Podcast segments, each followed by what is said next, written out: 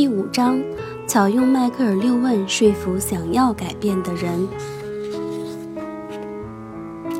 如果某个人想要改变，但到目前为止还没有改变，可以首先对其使用迈克尔六问，强化他的自主权，然后依次完成六个问题，并帮助他一起制定行动计划。我们将在第九章对行动计划进行详细的阐述。这种做法在大多数时候都能够奏效，可是万一不奏效怎么办？如果某个人说他想要改变，但却没有任何采取行动的迹象，那又怎么办？如果你自己试图采取行动，但却无法顺利地迈出行动的步伐，又该怎么办？依据我的经验，看似受到激励的人，可能因为三个主要的原因而止步不前。一，他们缺乏继续前行所需的技能；二，所处的时间和场景不适合采取行动；三，他们还没有确定自己的真实意愿。先搞清楚阻碍对方行动的是什么，那么如何才能够确定阻碍前行脚步的到底是技能还是意愿呢？以下这些问题可以帮助你加以辨别。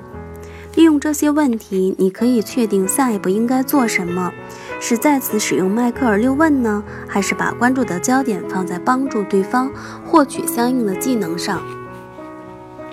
你可以对任何人提出这些问题：同事、员工、恋人，甚至你自己。一，你是否了解所需的信息？是否接受过必要的培训？如果我们想要改变，却一直没有采取行动，可能只是因为我们不知道该做什么，结果自然就失去了行动的动机。只要我们得到了自己所需要的信息和技能，我们的热情自然就回来了。二，你是否咨询过专家的意见？专家或许能够确定到底是技能问题还是意愿问题，他们也可能帮助你获得所所必须的技能。三。你是否已经关注过、重点关注过技能？设想有一名让主管非常头痛的员工，主管确定他的问题是缺乏技能，于是就送他去参加在职培训。员工回来后，如果变得对自己的能力非常有自信，而且具备了把工作做好的强大动机，那很显然，此前阻碍他前进的就是技能问题。